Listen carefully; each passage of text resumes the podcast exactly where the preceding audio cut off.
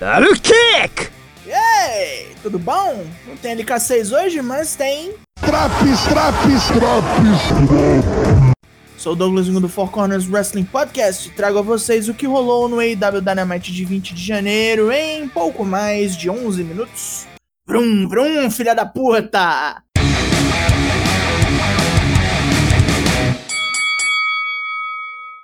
Começamos o programa com a Dark Order comemorando o aniversário de Brody Lee Jr., o Negative One, no ringside. Chaos Project interrompe o rolê com o Dr. Luther, puto das caras por ter sido chamado de estúpido. Prometendo arruinar o aniversário do menino, Luther e Serpêntico começam a apanhar da Dark Order. Os Hybrid 2 chegam para ajudar os vilões, e Hangman Adam Page arromba a festa, pulando em cima do povo todo. Luta 1: Hangman Adam Page The Dark Order vs Chaos Project e The Hybrid 2. Johnny Hang! Já começa a briga se fudendo quando Luther transforma seus três parceiros em porretes humanos para bater no anão móvel. Hangman faz um hot tag e trucida todo mundo. Dali pra frente é um monte de manobra combinada, mostrando como Hangman e a Dark Order funcionam bem juntos. Como um em particular onde Silver e Reynolds montam de cavalinho em Hangman e ele joga os dois em cima de Serpêntico. A zona sai do ringue, com Luther e Colt Cabana brigando perto do bolo de aniversário. Brody Jr. vem e salva Colt de tomar um powerbomb com candlestick, e o homem do Boom Boom joga o careca no bolo. Olha lá, peçam comida. No ringue, Serpêntico é destroçado por golpes em dupla de Silver Reynolds, o nosso diminuto guerreiro segurando o adversário por um buckshot lariat de Page. E já era. No pós-luta, Brody Jr. vem reclamando dizendo que seu aniversário foi há três dias e joga um monte de papel em serpente. É hora de ver a resposta de Adam Page para o convite da Dark Order, onde tudo vira um segmento de paternidade do ratinho. Mas Hangman declina, dizendo que ainda não está pronto para ser parte de um grupo novamente. E ele sai, levando embora consigo uma garrafa de whisky. Alex Marvez pergunta a MJF e Chris Jericho se a luta do Inner Circle talvez não pudesse desfazer o grupo. Apesar das dúvidas de MJF, Jericho diz que o acordo é seguir em frente não importa o que aconteça, e que uma das duplas será a próxima tag campeã da IW. Com Jericho e MJF confiantes de que serão eles dois. Sting e Tony Schiavone recebem Darby Allin para comemorar a defesa de título de nosso menino especial. Sting bota o menino pra cima, fala bem que o garoto é indomável, lembra o próprio Sting em épocas antigas e tal, mas antes que a sessão de elogios fique maior, Taz e seu secto chegam para xingar Darby, falando que o campeão TNT jogou sujo. Não que o time Taz não saiba jogar sujo, mas não estava descrito nas regras. O time Taz é um time de lutadores de rua, e se é isso que Darby quer, é só dizer. Sting fala umas coisas no ouvido do menino, Darby fala que é melhor eles terem cuidado com o que eles querem, e os dois se mandam. Olha a putaria que tá vindo. Você se liga. Os Young Bucks chegam na casa de Kenny Omega para uma suposta reunião da Elite. Michael Nakazawa leva os dois para uma sala onde tem uma pintura horrivelmente homoerótica de Don Callis e Kenny. Callis chega e começa a soltar piadinhas como se fosse todo mundo amigo ali. Segundo a mão invisível, Kenny está ocupado e não pode aparecer para a reunião. Callis diz que é muito importante que os três estejam juntos ali, dois amigos antigos e um membro da família. Temendo que os Bucks estejam, talvez, se aproveitando da situação, ele então oferece compensação pelo que os dois investiram na amizade e entrega um cheque para eles. Os Bucks se revoltam e Callis, achando que é pouco, assina outro cheque. Já virou um insulto, pessoal, e os Bucks agora estão bem putos. Quando Callis os chama de sanguessugas, é a gota d'água e o dono da Impact toma um apavoro fora da câmera. De volta para o ringue, Luta 2, Peter Avalon vs Cody Rhodes. Cody não perde tempo e estropia Avalon com Crossroads. Assim, logo de cara. Jade Cargill aparece para encher o saco e Avalon aproveita para chutar o saco do oponente com o juiz ali moscando. Na ofensiva, Avalon desce o sarrafo no joelho de Cody e mesmo dando uma vacilada, ainda consegue bater o ex-campeão TNT no chão com um superplex. Avalon abusa da sorte e tenta um half crab, que Cold reverte, mas não consegue manter. Avalon continua na vantagem até tomar um Cody Counter. Jogando fora o seu cinto, Cody trava o Don Juan de Araki num Figure 4. Avalon reluta, tenta reverter, mas quando vê que Cody vai lhe estapear as fuças, desiste na hora. Num lounge ali perto, FTR está recebendo dicas de Tully Blanchard até o Jurassic Express invadir o lugar onde Jungle Boy desafia qualquer um dos dois para uma luta semana que vem. Dax Hartwood aceita e o Luchasaurus diz que vai se assegurar de que ninguém se meta. Eita, John Moxley tá aqui e ele vai lutar? Luta 3, John Moxley contra Nick Komoroto. Com seus professores QT, Marshall e Dustin Rhodes assistindo, Komoroto começa com vantagem usando de vasta força bruta para arrebentar o ex-campeão. Moxley dá sorte quando faz o grandão bater no corner a toda velocidade. E bate para valer, cobrando pênaltis no peito de Komoroto.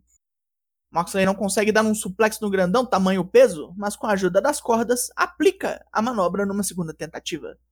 Komoroto bloqueia um Lariat e levanta Moxley no Fireman's Carry, mas Moxley sai da posição incômoda e estrangula o oponente ali mesmo. Moxley pede o microfone após vencer e diz que qualquer coisa pode acontecer nas quartas-feiras agora. Tá tudo ficando cada vez mais doido. E que Kenny Omega só deixou tudo mais interessante e divertido? Pois agora tem mais gente para massacrar e brutalizar. Eddie Kingston fala sobre sua luta semana que vem contra Lance Archer. Jake Roberts interrompe o segmento e aparece para caçar briga. Kenny Omega ignora Alex Marvez e encontra Don Callis no banheiro escondendo um olho roxo Alice não quer dizer quem foi, mas sutilmente diz o nome de Matt e Nick Jackson. Alex Marvez vê tudo e pergunta se foram os Bucks que bateram no empresário. Kenny não está feliz. E vamos ao ringue para um six-man tag. Luta 4, Matt Seidel e Top Flight versus Matt Hardy e Private Party. Dante Martin e Mark Quinn apertam as mãos e começam a putaria acrobática. Seidel e os irmãos Martin são nas vantagens nesse começo, quando o piroleteiro da fumaça acerta um wave kick perfeito em Quen.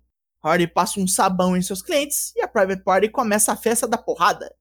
A progressão é absurda, com Hardy acertando side effects em todo o time inimigo e várias e várias manobras loucas aéreas. Num ponto crucial com Quinn segurando Dante Martin na terceira corda, a Isaiah Cassidy aproveita o vacilo do juiz para pegar uma cadeira e enfiar nas costelas de Martin. Quinn fica chocado, mas acaba gostando e decola com o Shooting Star Press para a vitória. Os irmãos Martin e Seidel ainda apanham mais depois da derrota, com Matt Hardy satisfeito com a crueldade da Private Party. No backstage, o Inner Circle está em conflito. MJF e Warlow tentam convencer os outros de que respeitem as decisões de Chris Jericho. Sammy Guevara diz que não era para estar assim, um monte de coisa podia ter sido evitado, mas que se foda, né? Já que é pra lutar. Layla Hirsch faz sua entrada. Logo após a patota de Miro chega ao ringue, com Chuck Taylor extremamente consternado em traje de mordomo. Luta 5: Penelope Ford versus Layla Hirsch. As duas atletas começam a luta travadas uma na outra até começar o jogo sujo, quando Penelope acerta golpes baixos. Kip manda Chuck, agora chamado Charles, fazer Layla tropeçar. Sem se abalar, Layla pega Penelope num crossarm breaker, mas a loura chega nas cordas. Já contrariada, Leila desce para dar um sacode em Kip e toma um chutão de Ford pela distração. Depois de apanhar mais um pouco, Leila reage, mas vacila e carimba os dois joelhos no corner. Ela sofre até uma chance nova a pintar e consegue encaixar um belíssimo deadlift German suplex. Para assegurar sua vantagem, ela se lança num splash contra Kip e Charles, mas ao voltar, toma um chutão e apaga. Kip Sabian ainda segura a perna da moça durante o pin. Depois da luta, Miro obriga Charles a dizer que é seu melhor amigo agora. Com onde quer se de vendo. Isso é bobo. No backstage, os Good Brothers e Kenny Omega espancam Penta Ercer Miedo. Isso não faz sentido algum. É anunciado que haverá um torneio feminino de eliminação, valendo a chance de derrotar Ricardo Shida pelo título feminino da AEW. Main Event, as duplas vão entrando uma a uma, e vemos que o ex-vocal do Van Halen, Sammy Hager, gravou uma mensagem para hypear a dupla homônima. Luta 6: Chris Jericho e MJF versus Sammy Guevara e Jake Hager versus Proud and Powerful. MJF e Sammy começam a luta, mas Max faz o tag para Jericho. Jericho deixa Sammy puto bem rápido e toma bastante eficiente sequência de porradas, indo para fora do ringue. Depois de tomar um socão de Hager e sentir o perigo, Jericho bate em retirada. Santana vem para o ringue. Ele e o parceiro Ortiz quase exterminam Hager e Jericho com manobras combinadas. Sammy Guevara quase é derrotado da mesma maneira. Jericho assume o controle e tortura Sammy. MJF continua sem entrar no ringue. Quando ele o faz, Hager tratoriza todo mundo e começa a trabalhar em seu couro. Sammy pede tag para bater no arrogante parceiro de facção, mas Santana o substitui. Sammy começa a se defender de todas as direções. MJF tenta pegá-lo na terceira corda, mas toma uma Poison Hana fudida. E ele então destrói Ortiz com o Spanish Fly. MJF pega o diamante dinamite para dar uma roubada, mas Hager é mais esperto e desce-lhe um socão. Sammy vacila e toma uma Power Bomb, seguido daquele que talvez seja o Lion Salt mais feio que Chris Jericho já executou. No desespero, Guevara acerta um Swanton Bomb em MJF, mas Ortiz impede o pin. Sammy mata Jericho com um GTH e prepara um MJF, mas ao se chocar com Wardlow no canto do ringue, perde o equilíbrio e toma um roll-up safadíssimo. Christopher e Maxwell são o novo tag oficial da Inner Circle. Mais uma vez, esse programa pareceu ter bem mais do que duas horas. Eu não sei se foi assim para vocês. Se vocês puderem me dizer, eu acharia maneiro esse feedback. Pontos positivas. Boas lutas e bons momentos. Don Callis ali tomando um apavoro. E a Private Party indo para o lado sombrio. Pontos negativas. Jade Cargill da zoeira, aquela bobeira do Miro com Orange Cassidy. E o Pentagon apanhando igual uma vaca sem motivo algum.